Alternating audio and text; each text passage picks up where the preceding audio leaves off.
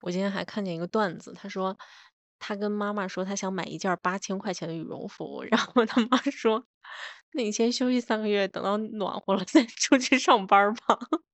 哦，我今天也看到，就是说有没有人跟他拼拼羽绒服的？我冬天我穿，然后夏天你穿，真的很搞笑。这些网友真的很有才，对，尤其是抖音上面，抖音。上对很有梗。今天有一个小游戏，就是黄金矿工，但它变成那种画线的，然后补那个金子，不是不是那个钩子的了，然后他就嗯。圈了一圈儿，把那个金子都圈上，就有金子和那个屎嘛，然后他圈了一圈，把金子圈中，然后闭合之后提上来，提了一圈屎，然后然后你知道评热评第一就是说掏粪达人，我真的就那笑晕过去，在地铁上，笑死我了。那你身边有像肯这样狂妄自大的人吗？比如说那天我看奥本海默，然后就里面不是有那个爱因斯坦吗？然后有个男的就在后面跟他女朋友说：“你看这是爱因斯坦。”你有遇到过这种吗？我突然想起来一事儿，大概是我在上大学的时候，那个时候跟我的高中比较熟，不应该是初中比较熟的一个男同学，还偶然偶尔有一些微信上的来往。那时候我的微信读书好像都是很公开的。后来有一天呢，他就发现我在看那个《达芬奇密码》，他就跟我说，他说他把那个作者的其他几本书都看了，然后呢？就是来展示自己嘛。哦哦哦，就像电影里面那种，就说哦，你你没有看过《教父》啊？那我来给你讲一讲《教父》怎么怎么样。对对对，我以为他会跟你说，我给你讲一讲达芬奇 密码。然后他还又给我展示，就说他很喜欢那种啊、犯罪类型的电视剧，所以他还看了《犯罪心理》。有一次我们好像过年的时候吧，他约我出来，我们喝东西，他还那时候快毕业了，他还跟我大概聊了一下，意思是给我一些求职上面的建议。啊，装作他很懂的样子，对吧？可能他不会是喜欢我吧？有可能，真的有可能。那不然不可能，就是哎我他关注你的那个书单，对吧？对哎，那我我们现在在聊的话，那这些听众听起来会不会觉得我很普信啊？不会吧？你把我喜欢我那句剪掉就行。不，我要剪，我要那个啥，放上去，OK，有话题才会有话度。题，对啊，我现在为了流量不择手段了，我已经。有这种争议的才会有流量啊。对，我算是摸透了。不过我不喜欢这种很缠我的男的，所以后面他给我发我都不回，我就说，很烦人啊，董董哥那种董哥我就说我有两个微信，他后来还有再找你吗？他应该找了，但是我把手我把他手机号拉黑了。哦 哦哦，明他白。他自从知道我有两个，他听信了我有两个微信这件事情以后，他就会给我手机发一些短信或者怎么样。哦，他还这样子啊？然后当时刚好是我就是在不是很想搭理外人的那种情况下，他还会比如说时不时两个月、两个月、两个月这种，他会给我哦发个短信，我好啊我实在是无福消受，我就把他拉黑了。他肯定是喜欢我。嗯，他不然他不会在那么长周期上他还给你发。当时他约我出去喝东西，我们还看了个电影，那个电影叫《引爆者》，是段奕宏跟于南演的，里面有一小段那种打斗比较血腥的场景。当时我们坐的那个位置离那个屏幕是比较近的，打斗一打起来了以后，我好像就有一点儿那种，哎呀，有点被吓到那种感觉。然后你知道他怎么样吗？嗯他把手伸过来去捂我的眼睛。啊，他这么没有边界感吗？他的意思就是觉得好像哦，我有点害怕，所以那就不要看了吧。但是他没有碰到我的脸啊，他就是这样子去挡了一下。他肯定是喜欢我。对，绝对的，绝对的，因为这种动作其实他已经很亲密了。就是如果你很不喜欢一个人，你会约约他去看电影吗？就是没有感觉。当然不会了。对啊，所以他肯定反推，他就是对你有感觉，他才会去约你看电影。然后我们看完电影以后，还去抓娃娃。他有抓到吗？他抓到了。那他应该肯定会跟你那样秀吧？就说多厉害，多厉害。那那倒也没有，他抓到了以后，他就给我了。哦，嗯，我之前谈的那个对象，他就是抓到之后就感觉自己可厉害，然后在那秀。哎，不过像这种啃，真的每个女生身边可能都有过吧？对，我之前的那个也是啊，他就会说他这个也会，那个也会。对，我们刚认识的时候还着实把我唬住了。嗯，但你后来发现他其实就是只会皮毛而已。对呀。不过我确实还遇到过，里面那个电影不是那个 Barbie 去找肯说：“我愿意当你的什么长距离，就类似于炮友那种啊。”嗯嗯嗯嗯，对。我突然想起来，也是我上大学的时候，但是这个男生呢，是我从小就认识的，他父母跟我父母也都认识，他爸爸跟我爸爸关系也比较好。然后上了大学以后呢，有一次假期回来，约过我出来吃东西，但是。我当时没有往那方面想，我也就出去了。出去了以后呢，他说他要去帮他爸爸取钱，刚好我提着我的包嘛，他就说等一下可以把钱放在我的包里，然后我们俩在一起去把这个钱拿给他爸爸。我说好，我们取了钱以后就在路上走。他当时已经有一个谈了很久的女朋友了，从高一就开始谈，那时候我们见面的时候已经都大学快毕业了。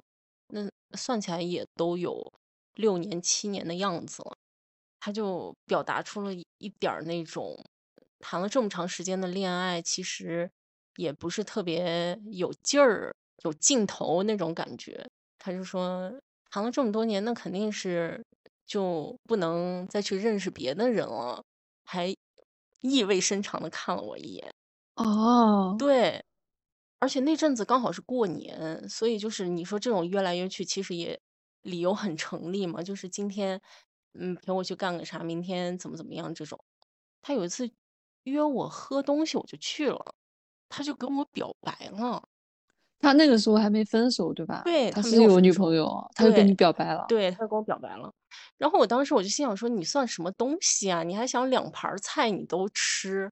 但是我我心里其实是绝对不可能答应的，因为我觉得我们父母的关系太近了，而且我觉得他也很一般，看不上人家。嗯，然后我就说：“那你去分手啊。”嗯，他就不回你，不回答这个问题。哇，那他真是一个没有责任感的人啊！我就用这句话就给他堵住了。嗯嗯嗯，他当然不可能去分手了。对啊，他在一起那么久。他那个沉默成本很高的，哦，他既他既又要既又又想要，哇，既要又要。然后后来我跟我妈说的时候，我妈都不敢相信，她觉得看起来这个孩子不像会是这种人。他可能在长辈面前不会表现出来，就是那一面。很多男生都是啊，但是他们私下里跟你相单独相处的时候，他就会说一些很过分的话。就会让你感觉到浑身不适，就是不管是我们就是朋友也好，还是那种陌生的，还是就是很亲密的，其实都有这种经历，就是说让你感觉到很不舒服。对，他们就很直白就把那个话给说出来了。嗯，我就在想，你你这样说的时候，你都不动脑子的吗？他完全就是不考虑对方的感受。他不不管你听到这句话，你是受到伤害，还是就是说。对他反正没有影响，他就不会在意你的心、你的情绪，嗯，所以我们身边多多少少都有这种这种可能存在。我通过他那个事情，包括后面还有一件事情，我就觉得我好像特别招这种事儿。这种男的，哎，我上大学的时候，嗯嗯，我有一个同班同学，那个男生他跟我生日是同一天，就是有的时候班级里那种活动。你就很明显的感觉到有一个人，他的那个目光是在追随你的那种感觉。就是比如说我们班里一起做什么，那时候大一大二的时候，大家都很热络这些东西啊。嗯，就经常会有这种活动，然后我们去参加，比如说最后还要拍个照片或者怎么样，他永远都会站在离我不远的地方。但是他当时也有女朋友，那种情况下，你就应该你你自己肯定就会很明显的感受到那个气场不对。对，是的，嗯嗯，而且其实说实话，我跟他的交流也没有很多，只是大一刚进去的时候，觉得哦，这个人跟我生日同一天，觉得很神奇。短暂的在微信上有过几次交流而已，有的时候面对面呢，或者怎么样，就是双方都有一点那种好像不是很自在的那种感觉。感觉对，对，但说不定他私下里偷偷关注你很久了。然后等到上到大三、大四，我们搬校区以后，就要到大教室去上，到课间了，我就能永远看到他在看我。哦，目光会对上哈，就自只有我自己知道这件事情。有一天我跟我的室友出去逛街的时候，我实在是忍不住了，我就说，我就说我觉得他总是在看我或者怎么样。然后我那室友说啊，你也太自恋了吧。啊，不是的，因为只有当事人才能感觉到那个对异样，对对。然后我嗯当时我就在想说，嗯，那可能是有一点儿吧。但是其实说实话，我觉得他如果真的对我有意思，但是他也不会选我当他的女朋友，因为他是那种非常上进的那种人。但是我跟嗯那个女生相比，我在学习上就完全连连那个女生的底线都碰不到的那种人，所以我就觉得他肯定不会选我的，因为他跟我在一起没有任何好处呀，对吧？嗯他能抓得到的，他愿意追求的这个事情是方面来看，他跟我在一起，其实他得不到任何他想要的，我在学习上也帮不了他任何。然后后面我就给我那个室友说，我觉得他总是在看我，然后我们俩还展开了一些辩论。他就觉得说，一个男生他有女朋友，但是他心里还去惦记另外一个女生，是很很出格、很不道德的事情。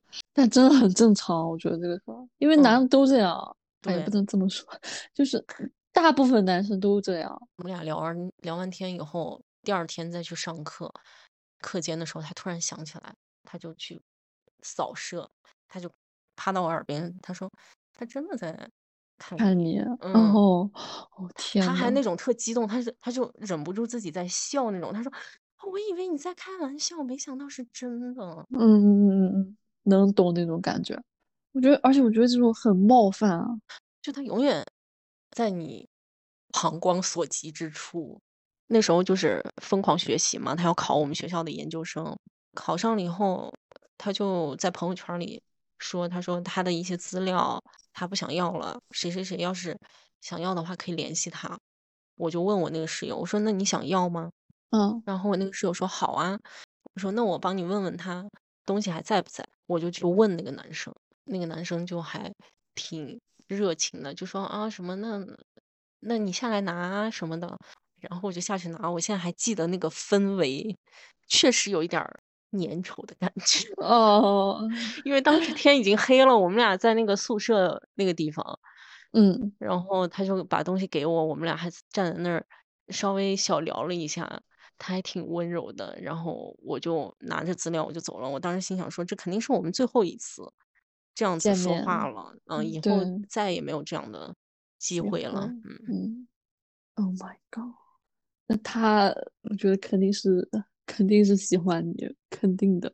而且男生特别重要的一点就是他不会无缘无故的对自己不感兴趣的人热情。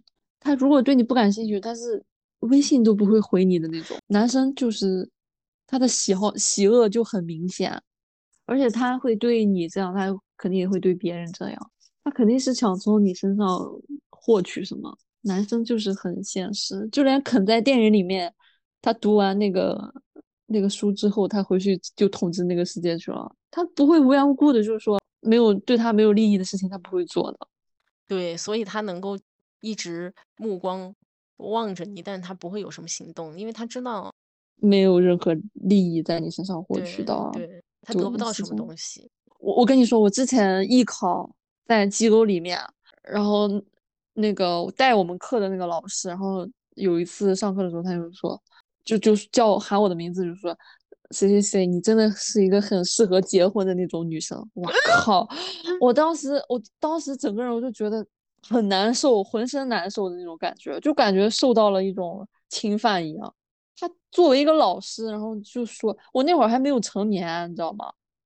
艺艺考那会儿也就十七岁吧，还有很多大家都在，然后他说这种话，他就用他自己老师的那个身份，然后压制你，反正你也不能说什么嘛，对吧？你不可能在课上跟他叫嚣或者什么，而且那会儿不懂什么这些乱七八糟，我之后就上他的课就经常迟到。他们对你的冒犯，男性对女性冒犯就是没理由的，而且就是当我自己遇到这种事情的时候，我就不以我当时那个性格，我就不会直接就是说出来或者怎么样，但是我会有一种逆反心理，就比如说我不去上他的课，然后他让我干什么我就不干什么，因为我也不知道怎么表达我当时那种情绪，所以就是还是挺委屈的。所以我在看芭比的时候，嗯，中间掉过一次泪，我就是感感觉他走出那个世界之后，他敢于表达自己的感受，我确我确实在那里特别感动。嗯，还有就是他遇到那个人类老老奶奶在那个公交车站，你记得吗？就是他夸她你好漂亮，然后老奶奶说我知道，那里我都也特别感动。我还会惊诧，当一个人主动去夸你的时候，你可能就会说谢谢或者是怎么样，对吧？但是那个老奶奶就说我知道，她就很很真实的表达出了那个感觉，我知道我自己很漂亮，不用你跟我在这说，就那种感觉就很帅。那所以每次你身边的人夸你的时候，你都有点不太好意思接受喽。对我可能就说，嗯，可能就是谢谢或者是怎么样，嗯就不嗯，会很主动的去表达出来，就是我我本来就是这么好，我不会有那哦，种想法。对，那我咱俩还挺不一样的嘞。你就属于那种就是会啊，对我本来就这样呀，然后还用你说吗？应该是这种心情，对吧？嗯没有，我更直接。就前几天在茶水间接水的时候，我们那个行政他过来接水，我们在那聊天儿，他就说：“哎呀，你的睫毛好长呀，什么的。”然后我就说：“哦，那你接下来要准备夸我了吗？” 你就直接跟他这样说，然后他说：哦，“啊，嗯嗯，你为什么睫毛这么长啊什么的？”然后我还那种特别认真的盯着他的眼睛说：“我说，嗯，可能是基因的问题吧。”哦，好好玩啊。那他还有说什么吗？他就说他夸完你睫毛长得好，他又夸你眉毛长得好什么的，然后我就跟他互夸，我说你的长得也很好啊。不过其实咱们国人确实不会说很经常去夸对方的，但是我也有一点，那时候读书的时候，你在外面经常别人会夸你，说你鞋子好看，说你毛衣的颜色好看，你一开始可能确实会觉得啊，真的吗？嗯，啊，谢谢，会这样不好意思。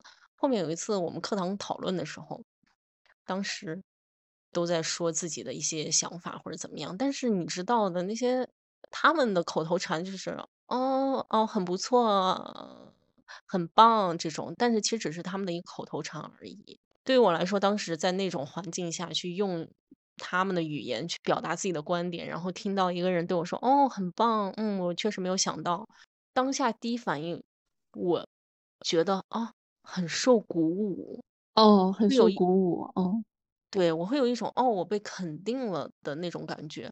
但是我回家洗澡的时候，我就突然意识到，不是这样子的。我不应该因为他对我的一个没有用心的流于口头的一句称赞，而且他说过就忘记了的称赞，而让我才肯定我自己。我对我自己的肯定应该是我从我内心油然而生，我觉得我自己很棒，我觉得我自己很好才对，而不是因为别人的一句话让我觉得，哦，我很棒。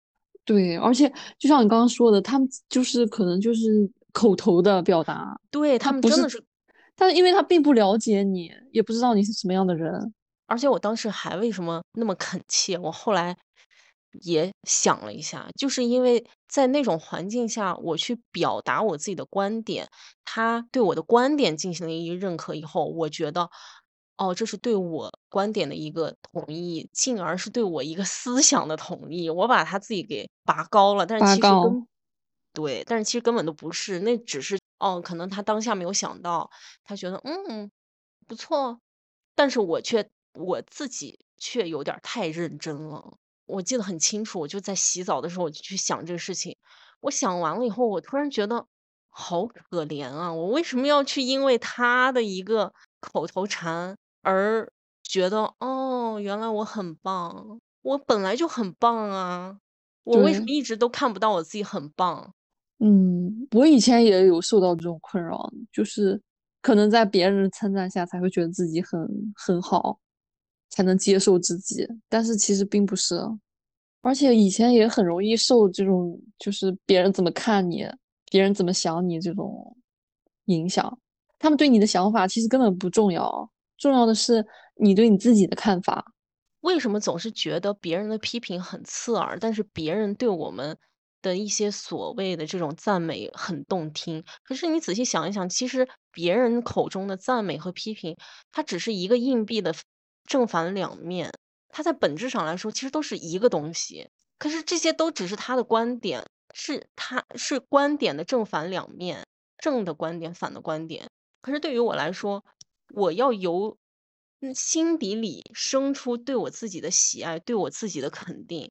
同时，我在做错事的时候，我也会自我批评。哦，我这里做的不够好，我可能太粗心大意，我下次要注意，而不是通过别人的观点来形成我对我自己的看法。而且他对你的看法评价只是基于他自己的那个想法上面，他不能全面了解你这个人，那他说出来的话其实就是片面的。而且更嗯，主要的一点是，我们在面对不同的人的时候，我们会扁平化自己的形象，我们只会展示给对方我们的一面而已。就像我现在问你说，你觉得我是什么样的人？你可能也很难说得清。我做这个播客这个工作的时候，我给你怎么样的一个形象？你可能觉得我有的时候啊挺啰嗦，有的时候又稍微有点强势或者怎么样，有的时候又有点疯疯癫癫这种感觉。但是我生活，中你是不了解的，就像同理，我也不了解你一样。是的，而且就就在你刚刚提出那个问题的时候，我脑子里一闪而过的都是都是对你那种赞美的那种词语，完全不会就是去想你哪里哪里不好，脑子里闪过的都是那种就是夸夸的那种词语。就算是那种很亲密的朋友，很亲密的那种关系，也不会完完全全的把自己真实的一面展示出来。我觉得都是经过修饰的。我其实在上大学之前是不写日记的，是后面才养成一个写日记的习惯。就是我一开始会对我日记本里的一些我流露出来的那种恶，或者说我我的那种不美好，觉得啊，我是不是把这种东西写在纸上不好？但是我后来一想说，可是这就是我呀，我有的时候碰见一些事情，我我不能对我想说的人说。那你会完完全全的就是写出来吗？就是一毫无保留。会，所以我的我就在想说，我的日记我老了以后怎么办？只能就是烧了它，烧掉，谁都不能看，只能就是烧了。直接烧掉。所以你会在日记里完全的表达自己的心情。会，哦这就哦，是我写日记的意义。我我好像就是没有完全跟任何人，或者是很真实的面对自己做这样的表达，没有。其实我那天在想，我觉得咱们俩现在做播客也是在某种意义上来说是在写日记，在播客中表达的内容，其实也很难在亲密的伴侣、朋友面前说，父母面前说。嗯，是的，是的。对，而且我们俩比如说，呃，读书感想或者说是观影的一些感受，这种东西其实都是很私密的。而且你跟他们交流，你会发现他们听不懂，或者是 get 不到你的点。而且这种表达就很难再一次说出来啊，就是我肯定会有所保留，就不会是完完全全的表达，可能就会换另一套说辞。你说你看到看那部分的时候，你会觉得那他们的男子气概还挺有毒的。我第一次看的时候，我就觉得好像挺多余的这部分，但是我第二次看的时候，哦，我也才发现他原来也在追问他自己究竟是谁。他不是说只有芭比在注意到自己的时候，他才会存在吗？对于我们的播客来说也是一样的呀。只有当他们看到我们，愿意听我们，我们才存在。所以我觉得肯那部分也挺妙的，因为他也在找他自己。而且找自己其实是我们每个人的课题。其实我到现在就是也没有很完全的认清自己，就是对自己的了解啊什么样的，也是在慢慢摸索的一个过程中。只是我可能刚刚开始有这种意识来认识自己啊。那你在看电影的时候有感触最深的是哪部分啊？我感触最深的应该是那个怪人芭比，他告诉芭比身上的橘皮组织会扩散，从而会全面的影响他。在那种情况下，他给了芭比两个选择：第一个是回到常规的生活，忘记发生的一切；第二个是知道宇宙的真相。我当时看到这儿的时候，我就强行的去联系到我们现在日常的这个生活，我就想说，你难道不觉得这很像我们一部分女性吗？女性的这个女性意识萌发觉醒之后，我们是要选择回到常规的生活，忘掉一切，还是说去继续求知，去知道宇宙的真相呢？但是当身处那个环境的时候，我们不自觉就被会就会被它影响。你可能当下对那个问题很清醒，但是你过一段时间之后，你就会你就会发现那个问问题被模糊掉了。而且最近张桂梅校长的那部电影不是正在上映吗？我就又联想到她。你说她作为一个女性，她能看到女性的困境，她做出的选择是什么？她没有回到常规的生活，忘记发生的一切，她是选择尽自己的全力去托举其他的女性。而且从她这个事情上，我才理解了那句话：女性是一种处境是什么意思？帮助其他的女性就是帮助我们自己，但是那我们又要怎么帮呢？这又是一个大问题。当电影人把它当做题材去拍摄一部影片，我们看到的就是扭曲事实，为了商业价值，为了奖项名誉，在当下我们可能很清楚的知道那个事情，但是随着时间的流逝，观看影片的那些人不知道事实的情况下，他们就会被那个影片影响，然后从而。改变对张老师的看法，然后来扭曲这种评论。另外，还让我感觉到很深刻的场面，就是也是出自那个场景。怪人芭比他对芭比说：“你应该要知道真相。”然后芭比回他说：“我又不是探险员芭比，我只是一个经典款芭比，我只是大家脑海中的经典的芭比的形象。”其实这个对于我们来说也都是很。稀松平常的一句宽慰自己的话。当我们在不得不要踏出自己舒适圈的时候，但是又不想踏出去的时候，可能会安慰自己说：“好像也不需要这样子吧，去给自己设限。”但其实每一个形象都是自己给自己的。他想成为探险员芭比，他就可以成为探险芭比啊，对吧？我们应该去做，去改变，去见识，然后得到。各种不同崭新的形象，再把这些形象为我所用。其实就像你打游戏一样，你一开始你在那个初始台地，什么衣服也没有。你的衣服是你在探索整个开放世界的时候，你通过做任务，你不断得到的。对，这个是自己赋予自己的。嗯，而且这些你得到的这些皮肤，你可能当下你拿到它，你也没什么用。但是在你要用的时候，你再去把它们调出来，再为我所用。所以就很好激励现实当中的自己。而且我们在玩游戏的时候，反而很放得开手脚，但是放到现实生活中，想要开始一个事，从零做到一，很难很难。但是从零开始的这个零，可能就选择放弃了，也说不一定。就像我们做播客也是，从零做到一很难。在想，就说啊，真的有这么多可以聊的东西吗？聊完了这一期，下一期怎么办？我偶尔也会这么想，但是生活它就是这种，你可能在不经意之间就觉得，哦，这个也可以聊一下。哎，我最近又读了一本什么书，我也很想表达。这个电影我又看了一遍，我又看出来不同的东西。其实我在做第一期的时候，我根本都没有想到后面第二啊，当然第二期那是已经定好的，因为当时是就发生了这么一件事情，所以我决定要做这一期。但是从第二期之后再做什么都不是说经过特别深思熟虑的，嗯，是的，都是随机性的，就是边做边学边改，而且我觉得确实也通过做这十期，其实说短也很短，跟其他的播客相比。但是对于我个人来说，我觉得对于我的一个表达能力还是有提升的。嗯，是的，是的，我也有。当然，就是口癖的问题依旧很严重。没错，他可能就成为一种习惯了。而且我觉得我对我对于我想做的事情是非常有热情的。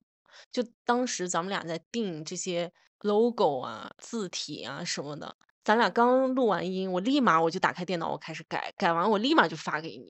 嗯嗯嗯，是的，就很有热情。上个月我还在想，哎，我要不要换一个话筒？对我也在想，但是我后来一想说，嗯，我可以等做大做强，呃，粉丝稍微多一点，我也不我也不要求上万，可能。百十个可能就想说，嗯，那也可以换一下。所以，当我们有真正想做的事情的时候，他他是会有那种那种冲动推着你一直去做这个事情。你会变得很有创造力。有一个问题，我就想我要怎么解决。但是反观上班就完全不是这样子，它会消磨掉你这种创造性。而且就是时间长了之后，我就会发现我自己就是不想做。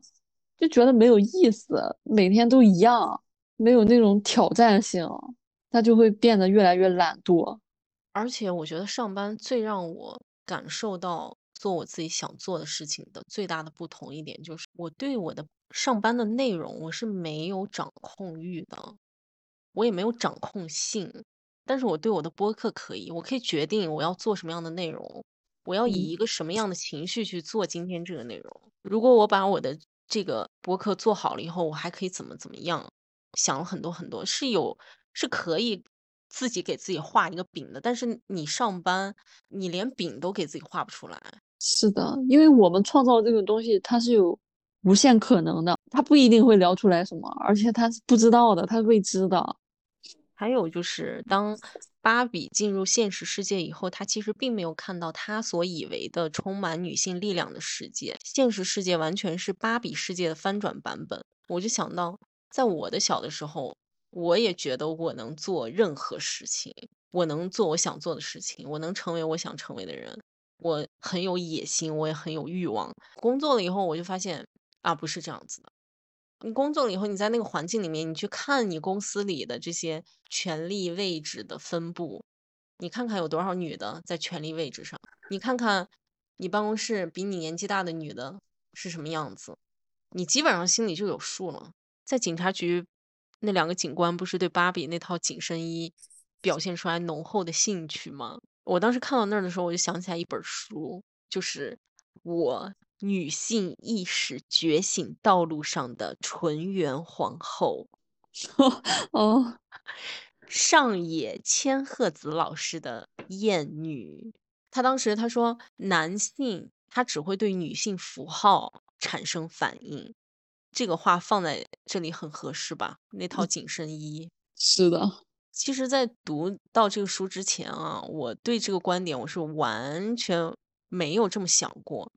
我当时以为男性对于女性表露出来的欲望、兴趣，是因为男的喜欢女的。所以我在读到这本书，在读到千鹤子老师这个观点的时候，我我无话可说，我我我不知道该怎么形容，带给我很大的冲击。所以我觉得这个也很能解释吧，为什么有一些男性。他有一些特殊的癖好，比如说恋足、脖子之类的。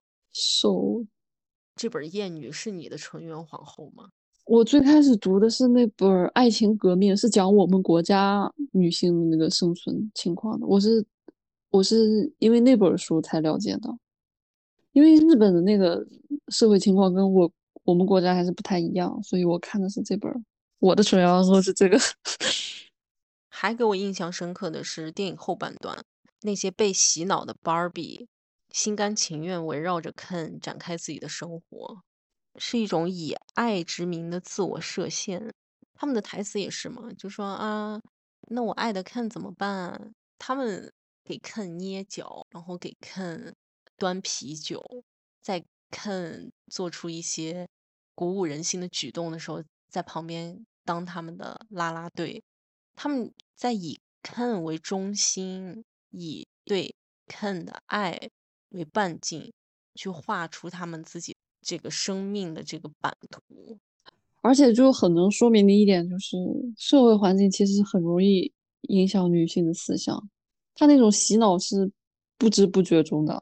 他不是因为你那么想了，他是因为你社会对你的影响，你才那么想。但你其实根本就没有那么想，所以他最后能被芭比唤醒，也是因为这一点。而且这个爱是一个永动机，让女性心甘情愿的调动自己的能量，不断的创造自己的能量，去把 Ken 的需求视为自己的需求。在这个过程中，这些女性她自己又会不断的给这份爱加上新的砝码。然后给这一段爱捏造出来越来越高的价值，在这个过程中，哦，虽然很辛苦，捏脚很辛苦，端啤酒很辛苦，违心的去为 Ken 的欢呼很辛苦，但是当 Ken 说出一句夸奖的话，就足以让所有的辛苦全部烟消云散，呃，反而让这些女性在不断自我洗脑、自我奴役的过程中，最终消解自我，她没有自我了。但是你说，其实这个爱有什么了不起呢？也没有什么了不起的。他放下对 Ken 的爱之后，他才能够在自己的人生中找到无数的中心。就像那些 Barbie 觉醒之后意识到，哦，我我是总统，我是作家，我不需要裙子，我想要裤子，才能围绕这些中心去画出属于自己的生命的版图。而且他会窃取你对他的付出。盗取你的劳动成果，用来成就他自己的人生。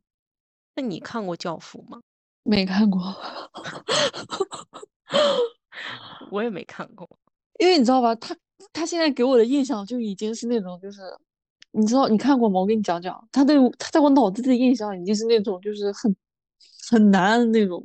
我没看过，我好像曾经就是很好奇，这到底是什么片子，居然能。这么让大家这种啊赞美歌颂，然后我就打开了，打开了五分钟，我实在看不下去。好像第一幕就是他坐在沙发上还是怎么样，在那抽烟是吧？嗯，好像是。然后有那种大段的对白，哦哦哦哦，我我也是，我也是。我记得我也曾经点开过，但是我真的是看不下去。我也看不下去。然后你问那些男生，有时候你是你喜欢什么电影？当然是《教父》啦。我还挺好奇的呢，我不知道我未来会不会碰上一个人，他知道我没有看过《教父》以后对我说：“Oh：“My God，你居然没有看过《教父》？”我真的有被这样过。那天呃，抖音上他要给我转发那种解说，你知道吗？然后他还跟我说：“我没看过原片啊，我看的是这种集锦，你去看看吧，这是真的是我的人生电影，就那种哇，我的立马那鸡皮疙瘩起一身。”我心里就在想，说你连原片都没看过，你怎么敢说是你的人生电影啊？还让我特别感动的就是电影快结束的时候，芭比之母 Ruth，她对于芭比的支持，她说母亲会站在原地，这样女儿回头看的时候就知道自己走了多远。只有妈妈才会这样，我觉得。她虽然对于我的事情她是不了解的，但是她会愿意去。理解我，他的目光也总是望向我。我们比如说一起出去吃东西啊，买东西，他第一反应他都是脱口而出，就是啊，你穿这个好看。他所有的期待其实都有一个锚点，那个锚点全部都是我。但说真的啊，我真的没有做到像他那样爱我去爱他。他们表达爱的方式可能就是，比如说一起吃饭，你看你爱吃那道菜。他真的会一直记得，然后在下次还还去给你点，但你可能只是那天多吃了两口。你问他，那你想吃什么？他就说啊，你点吧，你点吧，你点你想吃的。然后我就会说，你也要吃你想吃的才行。他就假装那样看一下，就说嗯，那你觉得这个怎么样？你想吃吗？就话题又会转回到我的身上。是的，是的，真的一样。但是，就像你说的，我也是，就是不可能像他爱我一样那么爱他。我反而有时候会觉得，就是会很累，就是面对这样的爱，因为我也想让他想着自己，就是你也应该有你喜欢的东西嘛，对吧？所以到那种时刻的时候，我就会有点心疼，然后很难受的感觉。哦，我突然嗯想起来一事儿，我还跟我妈去讨论了一下结婚的这个话题。然后我当时呢反问他：“那你自己呢？你觉得你的婚姻幸福吗？”他其实沉默了，因为我作为他们俩婚姻的旁观者，我觉得也挺咋说呢，日子越过越没有滋味儿。但是你这个日子，你搭伙，你又要越过得下去才行。后面我的一个好朋友，他的妈妈会经常催他找对象、结婚这种话题，我就跟他说，你就反问他你自己幸福不幸福，你自己快乐不快乐？他就去嗯问了，他就问他妈，他妈也是沉默了。他的妈妈没有像我妈那样顺着我的思维就往下走，反观自己，觉得说，啊，确实也没什么意思。他的妈妈回他一句说。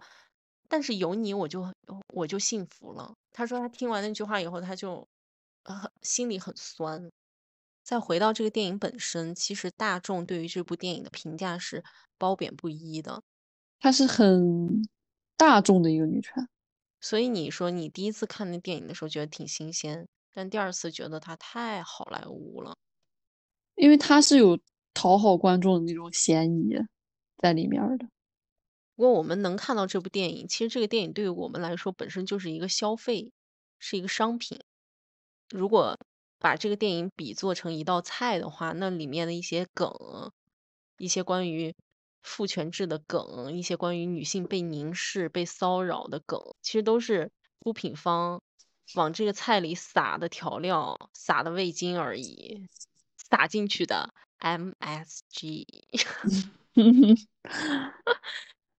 就我们在电影院看这个电影的时候，然后觉得哎呀真好看，但出了电影院之后就忘了那个味儿了，因为那个那个味道它只是人造的味精的味道，它并不是说这个电影本身多么值得品味，多么值得反复观看。咱们在半年以后再去聊这个电影，也不是说要对这个电影做出一个好坏的评价。这个电影刚上映的时候，很多播客都大谈特谈。我们只是想要联系我们在女性主义道路上的一些所感所想，然后有感而发。而且像电影里面，芭比她不是脱掉她的束缚，选择了平底鞋吗？但是对于我们来说，我们能不能脱掉束缚，去踏上自我选择的自由呢？很不容易，也是很未知的。但是希望我们都有这个机会，可以。希望我们都有那个勇气。差不多了吧？感觉这个结尾很好。这结尾就是咱们的标题。哇，中间那个就是前面讲的那个让你感动的地方，那个我真的是听得很动容啊！我感觉真的好好好讲的那个地方。谢谢，我也觉得真的好错。对，那个那块儿我都有点感动了，听的带情绪了，带情绪了，真好。这期应该会很好吧？咱俩觉得好就好。嗯，真的很好。